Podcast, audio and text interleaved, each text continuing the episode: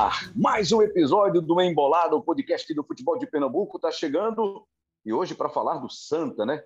Você vai ouvir, espero que você ouça, antes do segundo jogo dessa fase da Série D do Campeonato Brasileiro. O Santa saiu com um empate 0 a 0 no primeiro jogo no Arruda e joga na casa do adversário, no Tocantins, para tentar avançar de fase e continuar com o sonho de subir da Série D para a Série C do Campeonato Brasileiro. Vai ser o nosso assunto deste episódio. Estou com o meu parceiro de embolada Cabral Neto e com o ex-produtor, ex-repórter, ex-CEO.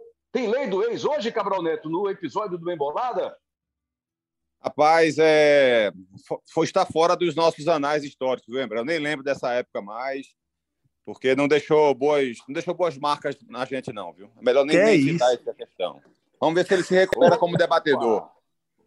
Vamos saiu, vamos, saiu, saiu, ele saiu, ele saiu de forma muito muito traumática. A torcida que não, é isso? da forma que ele, que ele deixou o nosso clube, não. Tem isso? é Tem isso, DG? Não, não, não, jamais. Pô, um prazer estar aqui de novo, né? Ex-CEO, ex-repórter, ex-tudo, mas sempre presente. Cabral que gosta de ficar jogando é, você contra mim e eu contra você, lembra? Mas foi Você tudo. era um cara querido pela torcida e, É. e não teve nenhum jogo de despedida, não aceitou a, a, a, a renovação de contrato, deixou sequelas a sua saída. Mas eu estou aqui, é o que vale, amigo. Eu estou aqui mais uma vez com vocês. Isso é o que vale.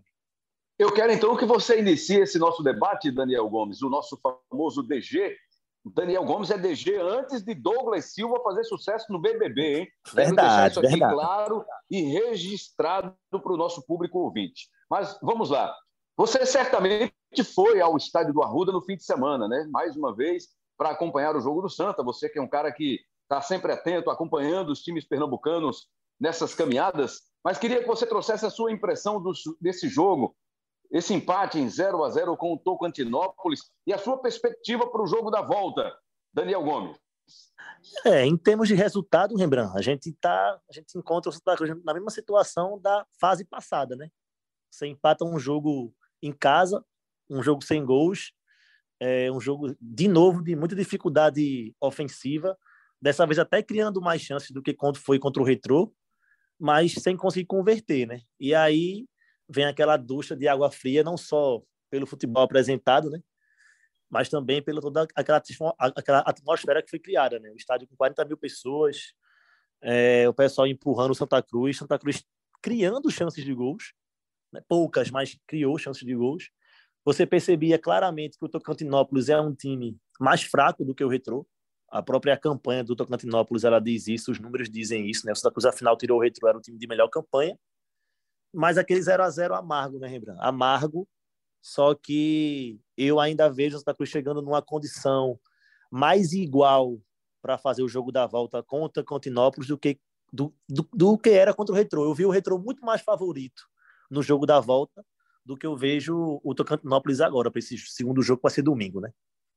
Cabral Neto, a gente falou sobre isso né, na fase anterior, quando o Santa encarou o time do Retrô, essa história da campanha do Retrô ter sido a melhor da primeira fase, o Santa ter passado como a, os que classificaram a pior campanha, e o Santa passou, o Santa avançou de fase na Série D do Campeonato Brasileiro. Teve, eu queria saber de você primeiro, teve mesmo a história da camisa, a camisa pesou, e ela pode voltar a pesar agora contra o Tocantinópolis, porque historicamente o Santa tem um peso maior no futebol brasileiro, comparando com o seu adversário dessa fase. Lembrando, essa questão da, da camisa pesar, eu acho que ela tem, tem alguns. É folclore? Não, é, eu, acho, eu acho que, de, de certa forma, ela pode ser sim abordada como um folclore, mas é porque ela, ela traz por trás da expressão alguns pontos que eu, particularmente, considero relevantes. É, eu não acho que o Real Madrid, por exemplo, só ganha a Liga dos Campeões pelo peso da camisa. É, ele ganha a Liga dos Campeões por N situações que, que envolvem a competição, por exemplo. É, e eu não acho que, que Santa, Náutico e Esporte ganham praticamente todos os campeonatos pernambucanos só pelo peso da camisa. Eu acho que essa expressão peso da camisa tem algumas coisas por trás que acabam transformando isso, é, essa expressão, como se fosse um resumo de tudo, de todas essas questões mais objetivas. O subjetivismo, digamos assim, do peso da camisa, eu não acredito, eu não concordo com isso. Eu acho que o que ganha jogo, o que ganha campeonato de fato é é você ter um time bem preparado, você ter um time bem treinado, você ter qualificação técnica, você ter um treinador que sabe o que está fazendo. Isso é que, de fato, faz um time ganhar campeonato. Se fosse esperar só pelo peso da camisa, o Santa nunca teria chegado na Série D. E a gente está discutindo aqui um Santa na Série D. O peso da camisa não foi suficiente para segurar o Santa nas principais divisões de futebol nacional, por exemplo. Né? Não foi suficiente para segurar o Paraná Clube, que também está disputando esse tipo de competição. O América de Natal não consegue subir e enfrenta equipes é, com muito menos peso de camisa, né? vamos colocar entre aspas de novo essa expressão. Então, não é só o peso da camisa que faz é, um time crescer, um time conquistar título. O que vem por trás disso, que eu estou querendo me referir, é, são outras questões. Por exemplo, o, Santa é, acaba contratando jogadores que sabem o peso da responsabilidade de vestir essa camisa. É, contrata jogadores que passam é, por um ambiente de, de cobrança de vitória, uma cobrança muito maior. É, os jogadores que jogam no Santa, eles têm o sentimento de que eles precisam entregar resultado. Muitas vezes, alguns jogadores jogam em outras equipes e não sentem esse peso e de repente esse peso pode fazer a diferença, ou pode fazer uma mínima diferença. E talvez essa diferença seja o suficiente para você ganhar um jogo ou se classificar em cima de algum adversário. Às vezes não é suficiente. Às vezes não é. Se o Retro fosse um time bem melhor do que é na verdade, esse peso na camisa que a gente está se referindo aqui do Santa não seria suficiente.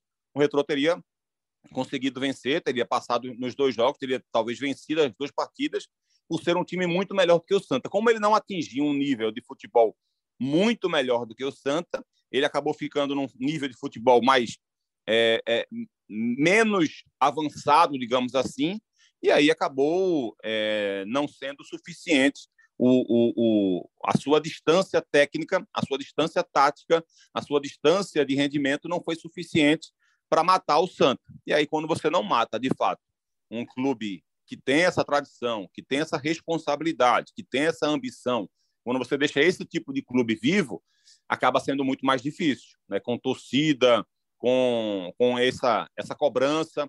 Então, acho que isso pode ter feito um pouco de diferença, sim. Mas não é só a expressão peso da camisa que faz a diferença, não. Como não, não foi, pelo menos ainda não foi, contra o Tocantinópolis. Se fosse só o peso da camisa, com 40 mil pessoas, o dobro da população da cidade de onde vive, de onde é sediado o Tocantinópolis, estava no Arruda no domingo. E isso, por si só, não foi suficiente para o time vencer o jogo. Foi, foi suficiente para o time jogar melhor do que o Tocantinópolis, foi o suficiente para merecer vencer o Tocantinópolis, foi o suficiente para criar situações de jogo que lhe fizeram é, ter mais condições de vencer o jogo, mas não foram suficientes para vencer a partida. E aí, num outro empate, por exemplo, o Santa pode cair fora numa decisão de pênalti. Né? E aí ninguém, de repente, vai valorizar esse peso da camisa. Então, é, eu acho que são, são discussões bem abertas, né? de cada um tem, tem o seu jeito de enxergar esse peso da camisa, cada um dá o seu nível de valorização a isso. Eu acho que o meu é, é esse nível de valorização que eu dou. E se o Santa Cruz não for competente no jogo da volta, não vai ter peso da camisa no mundo que faça ele se classificar. Ele vai ter que ter mais competência do que teve, ou melhor, ele vai ter que ter competência algo na finalização, algo que ele não teve na primeira partida, porque não dá para fugir desse lugar comum. O Santa poderia, de fato, ter saído do Arruda com a classificação muito bem encaminhada e ele saiu da, do Arruda com a classificação muito em aberto. E, Daniel, a gente percebe, né? O Santa, você falou em poucas oportunidades criadas no primeiro jogo contra o Tocantinópolis mas pelo menos, pelo menos uma delas, né, do Mateuzinho, que ele tinha quase que totalmente o gol aberto para empurrar a bola para a rede, ele acabou errando. Significa dizer que o Martelotti está fazendo um bom trabalho, mesmo com toda a limitação técnica da equipe? Taticamente, você vê evolução, você percebe, enxerga que há também qualidade nesse trabalho tático do Martelotti? Eu vejo que há muita discussão, Rembrandt, em cima disso, né? É que o Martelotti teria escalado um time ideal no jogo da volta contra o Retro, né, que foi um time um pouco mais diferente do que esse, foi um time que tinha só dois atacantes de ofício, né, o, o Cabral e o Rafael Macena, e para esse jogo ele volta, esse jogo passado, né, contra, contra o, Tocantinópolis, ele volta com três atacantes, né, com o Mateuzinho, com o Macena e com o Cabral. É, diante do que ele tem na mão, Rembrandt, ele vai fazer o que é possível. Assim, ele não muda muito é, a característica, assim, ele não tem nem tempo para poder fazer uma coisa nova. Acho que também não é momento para isso. Mas eu, eu não vejo o trabalho do Marcelo de todo ruim, não. É, assim, tem outras, tem outras coisas que preocupam muito mais e que até fogem um pouco do, do que o Marcelo pode fazer. Marcelo não pode entrar em campo, botar a camisa nova e fazer gol. Mas o que ele, ele tenta fazer, ele tenta mudar, às vezes está dando certo, como foi no jogo contra o Retro, o jogo da volta, e às vezes dá errado. Mas assim, depende tudo do que ele tem na mão. É, no jogo passado, esse jogo que a gente está falando, o jogo atual, né, o último contra o, o Tocantinópolis, ele não tinha, hoje, para mim, o que é a principal peça do time, que é o Arthur, meio campo, um volante, que joga normalmente com a, com a camisa 8. Para o jogo agora contra o Cantinópolis, ele não vai ter o Daniel, que é o outro volante, que é o, o parceiro lá do, do Arthur. Então isso vai fazer com que ele mexa mais no time. Talvez ele, ele povoe o, o meio campo ali com mais um jogador. Enfim, mas são alterações, é, são coisas que ele pode fazer, que ele já fez, né? que já mostraram é, em outros jogos que funcionaram. Funcionário, obviamente, estou falando na medida do, do, do, é, do, que é possível né, para o Santa Cruz. É, é, vencer o jogo, é ser, mais, é ser mais assertivo, vai ter mais combate no meio campo, enfim. E é isso que ele pode fazer daqui para frente, Rembrandt. Eu não vejo mais. É, o trabalho dele está aí, um trabalho que é, classificou o Santa Cruz como a pior campanha de todas, né? Dos times que passaram para a fase do mata-mata. Mas foi o time que tirou o time de melhor campanha, né? Que foi o time do Retro. E ainda permanece como um time de pior campanha, porque a pontuação na fase de grupos foi muito baixa. Mas se você for ver aí o cruzamento dos quatro times que passaram do grupo do Santa, três conseguiram avançar para essa fase atual, só um que não. Então aí você consegue perceber que aquele grupo da primeira fase ali, talvez isso é um indício de que seria um grupo mais forte. Então aí você vai conseguindo ver é, é, isso com o passar das fases. Né? Eu acho que o trabalho do Marcelo é um trabalho bom para uma, uma, uma Série D, só que ele tem um time na mão, um time de Série B, né? Um time que tem muitas falhas, enfim, felizmente muito mais na frente, né? E agora no mata-mata, precisa fazer gol, ele tem esse calo aí para resolver. E até, Cabral, quando a gente fala assim, para você subir de divisão, você tem que fazer um time naquela divisão, mas que pudesse ser aproveitado para a divisão superior. Ou seja, o Santa não está com um time de Série D, ou melhor, de Série C jogando a Série D me parece, o perfil desse time, desse grupo, é um perfil de time de Série D mesmo, né? Quase que igual a todos os outros que estão na disputa, porque a gente percebeu, a gente viu que os de, os de melhores as melhores campanhas já foram ficando para trás, né? Retro, Brasiliense, que é um time de muito investimento também, com jogadores experientes, mas são times que não não conseguiram permanecer na disputa. E o Santa me parece ser um time formado para a divisão Série D do Campeonato Brasileiro. E no mesmo nível de Tocantinópolis, no mesmo nível de Lagarto, no mesmo nível de Asa de Arapiraca, né? que são possíveis adversários de novo lá na frente. Rembrandt, acho muito interessante esse, essa abordagem sua e, e, vou te responder da seguinte forma. Se, é, se, eu, se eu me tornasse, digamos assim, dirigente do Santa e o Santa subisse de divisão, é, a primeira coisa que eu diria para Antônio Luiz Neto é tem que reformular quase que completamente o elenco do Santa. Sabe, é eu, eu, eu se eu parar para pensar aqui, eu, eu diria a você que eu ficaria com pouquíssimos jogadores para jogar na terceira divisão nacional do ano que vem. É, e pensaria da, e pensaria da seguinte forma: os que ficassem precisariam ser jogadores meio que para ser úteis à, à equipe no ano que vem, mas não como protagonista. Santa Cruz não tem hoje nenhum jogador que você visualize e diga, pô, esse cara na Série C podia fazer a diferença. Não tem. Sabe por que não tem? Porque ele não tem nenhum que faça a diferença na Série D. O único que está fazendo a diferença é o Hugo Cabral, porque há uma dependência enorme dos gols dele. É um jogador que é também muito irregular, que também faz partidas muito ruins. Ele, fez, ele já fez partidas ruins e fez o gol, como foi contra o Lagarto, por exemplo. Ele, fez uma, ele vinha jogando muito mal. E ele foi lá e fez o gol da classificação. Né? Ele não jogou bem a, a primeira partida contra o Retrô. Então, não é um jogador que, que a gente perceba que é um cara capaz de ser um titular importante para o Santa na disputa da Série C. Eu estou falando, estou me referindo ao, ao melhor atacante do Santa. E nem assim eu, particularmente, tenho confiança de que ele pode se tornar um protagonista na Série C. Então, assim, acho o Arthur deixou uma boa impressão, mas foram poucos jogos de um cara que sim pode permanecer na equipe e ser útil no ano que vem, sabe? O alemão, pela experiência dele, também pode ser um cara é, útil na, na Série C do ano que vem. Mas você conta pouquíssimos que te, que te passam essa confiança. Então, eu acho que essa, essa minha resposta ela atende bem a essa abordagem que você faz, pelo menos na minha concepção. De fato, esse elenco do Santa não é um elenco a, que está jogando uma divisão abaixo do que ele merece. Esse elenco do Santa, de fato, é um elenco de Série D. E isso faz, evidentemente, o trabalho do Martelotti ser muito mais difícil. Acho que o time mostrou, sim, evolução. O time hoje demonstra mais menos irregularidade. O Santa já oscilou mais no campeonato. E hoje, muitas vezes, você percebe que essa evolução ela é travada pela falta de qualidade técnica individual o Santa contra o Tocantinópolis poderia ter aberto um placar muito favorável, lembrando. Porque o, o gol que o Mateuzinho perdeu no segundo tempo, ele ficou muito escancarado, mas teve uma jogada no primeiro tempo que o próprio Mateuzinho também chegou finalizando de primeira, desperdiçando, acho que bateu, bateu de perna direita, poderia ter batido de perna esquerda, uma jogada que o Cabral fez pela esquerda.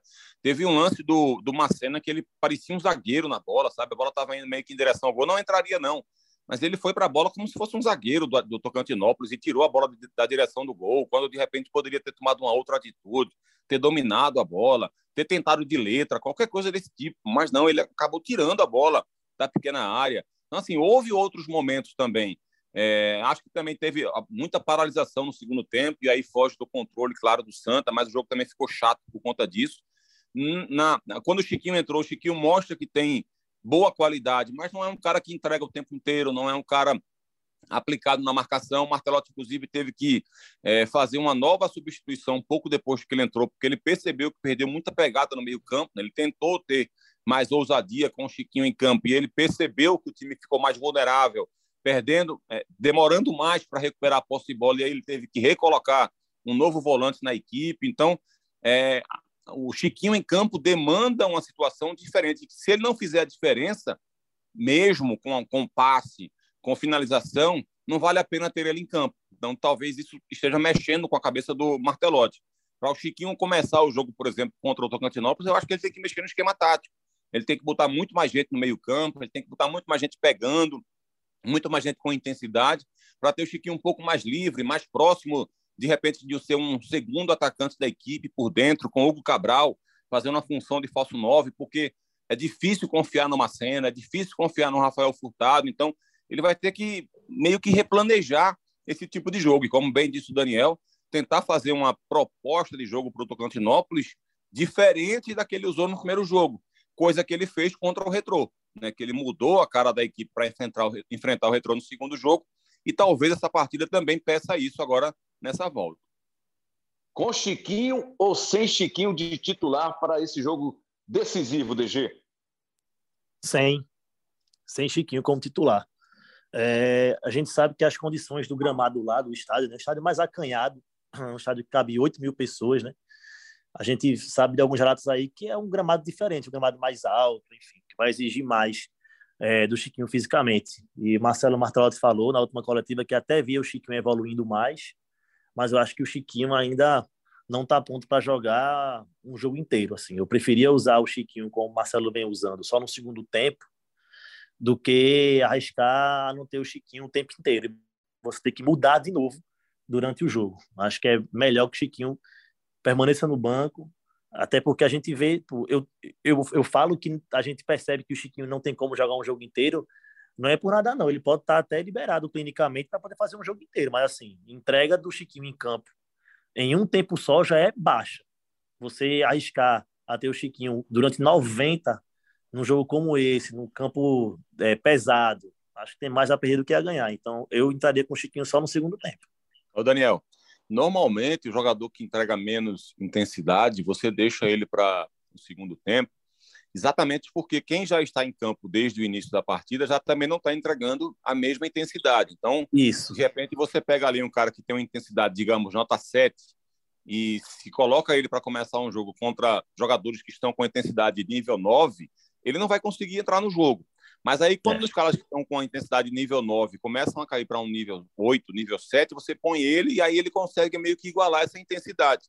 E o Chiquinho, nem entrando no segundo tempo, está conseguindo isso. É, né? Exatamente. Como eu falei agora há pouco, ele, ele entrou, você vê qualidade, você vê que o passe sai açucarado, você vê que ele, né, quando a bola chega no pé dele redondo, ele consegue achar alguns passes e tal mas ele não entrega isso o tempo inteiro e ele não participa do jogo o tempo inteiro, ele some na marcação, por isso que eu me referi agora que o Martelotti teve que fazer uma mudança um pouco depois dele, porque estava perdendo meio campo para poder fortalecer de novo a marcação. Então, é, é, você acaba tendo que costurar demais a equipe para colocar um jogador que talvez não faça a diferença. Porque se ele tivesse fazendo a diferença, aí o Marcelo tinha obrigação de encontrar um jeito de colocá-lo. Mas como ele não está fazendo isso, para entrar de começo de jogo também, eu estou com, com o Daniel. Eu falei isso agora há pouco. Se, pensando como Martelotti, se ele quiser usar o Chiquinho no começo do jogo, ele tem que mudar muito a cara da equipe mas eu não começaria com ele. Eu deixaria ele para o segundo tempo mesmo, quando o nível de jogo já estivesse um pouco mais baixo, quando a intensidade já estivesse um pouco mais baixa dos outros jogadores, para ele poder entrar e fazer alguma diferença nesse sentido. Mas para começar, eu também não começaria, não, viu, Rembrandt? Evidentemente, Daniel Cabral, o torcedor do Santa espera que o time consiga essa classificação para ter mais um jogo no Arruda, né? mais uma fase decisiva. E aí sim a próxima será a fase definitiva, né, para de determinar se vai ou não subir para a Série C.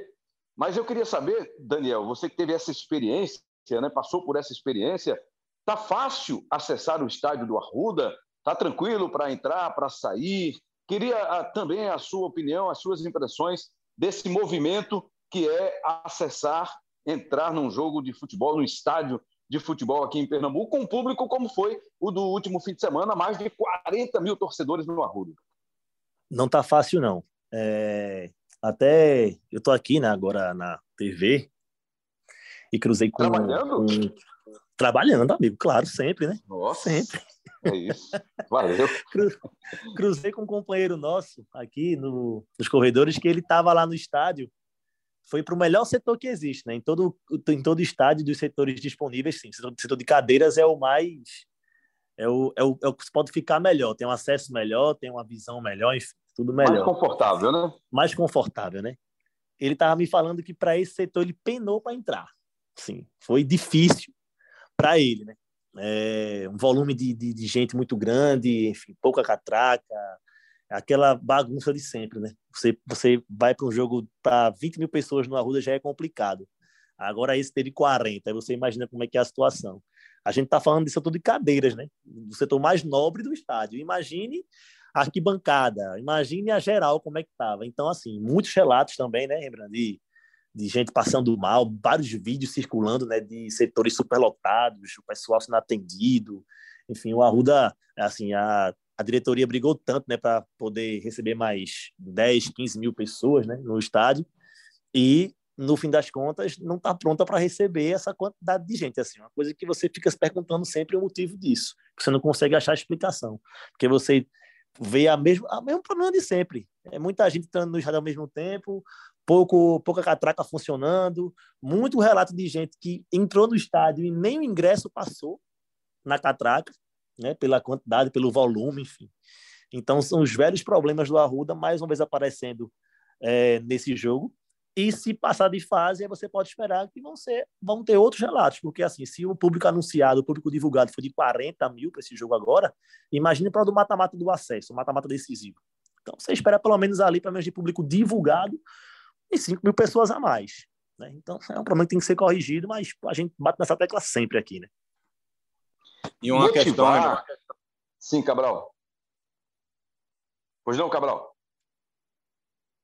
Bom, deixa eu só retomar aqui. É, o Cabral vai, vai trazer a opinião dele também, porque a gente trabalha, né, Cabral, motivando, né, fazendo o um convite para o torcedor, fomentando, incentivando o cara para ir para o estádio, para assistir aos jogos, para acompanhar o time.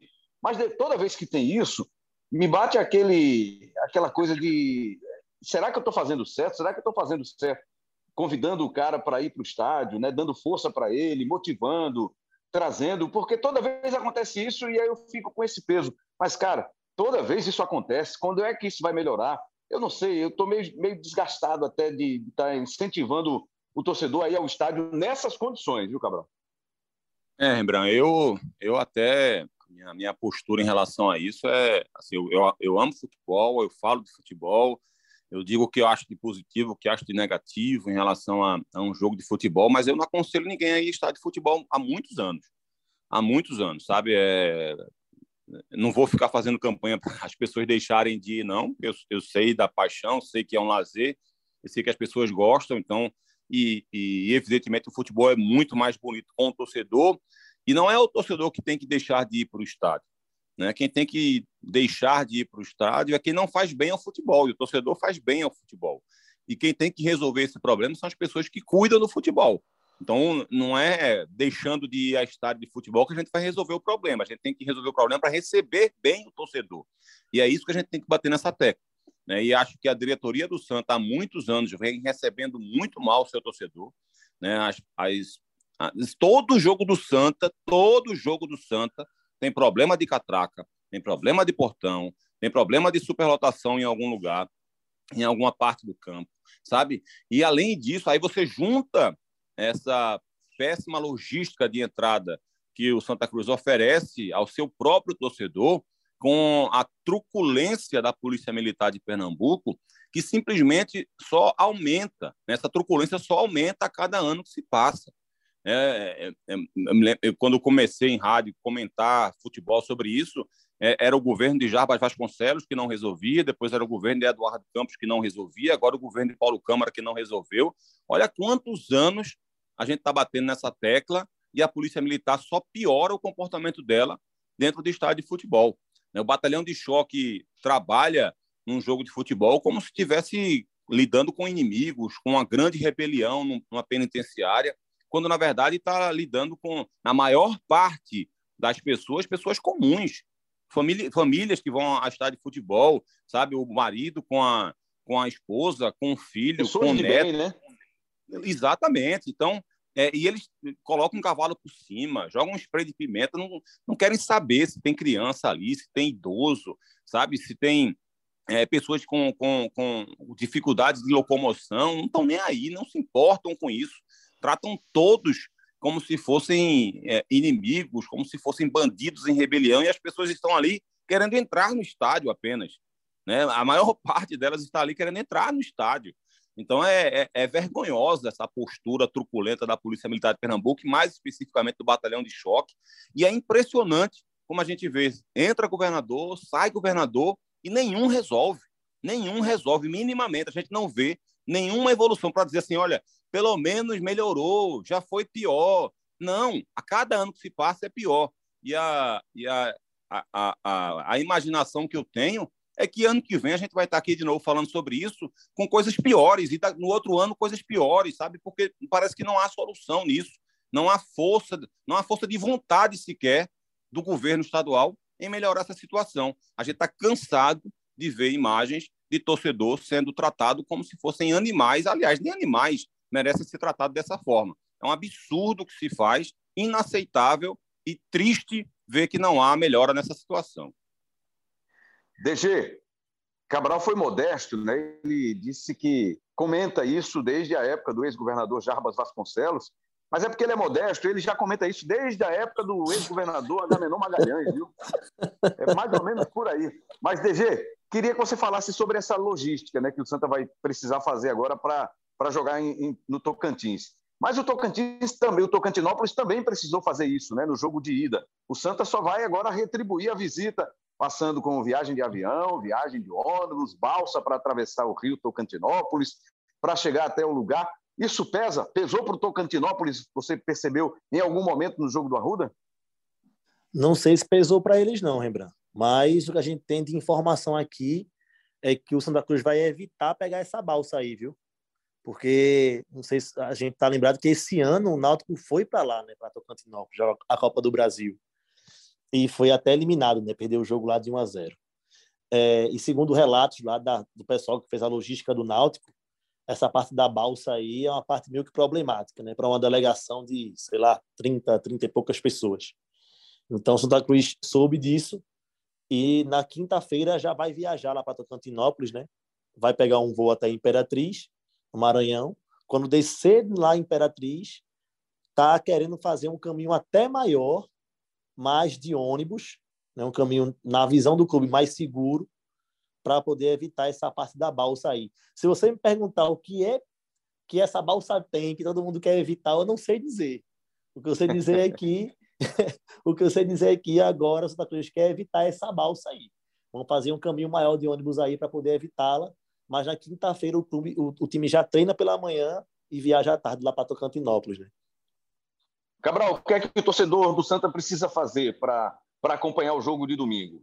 é, promessa para acompanhar o jogo, não, né? Para torcer para o time passar de fase, né? Ficar naquela expectativa de, de classificação ainda para a Série C. Qual deve ser o ritual do torcedor? O que é que você aconselha para esse domingo, para esse fim de semana, para o torcedor do Santa que vive esse momento aí dramático na competição? Eu estou ouvindo aqui, uma... viu, Cabral? Estou ouvindo aqui atentamente. Fale que eu estou aqui anotando. Tomar uma, dormir às uhum. três da tarde e acordar às sete. É a melhor coisa.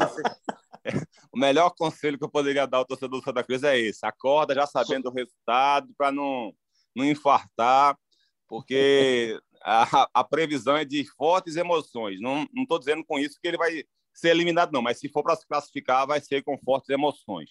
Vai ser tipo como foi contra o Retrô, sabe, tendo que segurar no finalzinho um resultado, ou achando um gol no final de classificação, não tem um ou nos pênaltis mesmo, não não tem um não não imagino, eu estava brincando até é, essa semana com um amigo meu dizendo acho que o Santa Cruz passa fácil pelo Tocantinópolis. Aí eu olhei para ele e disse: o cara já vê logo que é mentira quando o cara mete um fácil em Santa Cruz, né? Porque né, não dá para imaginar, não, tem, não teve nada na história do Santa que eu, que eu me lembre que tenha sido uma classificação fácil, que tenha sido um título fácil, é tudo é complicado. As pessoas costumam dizer isso, né? Nada para tal clube é, é fácil e tal. Eu acho que se tem um, um, clube que representa bem isso é o Santa Cruz, é uma dificuldade realmente enorme.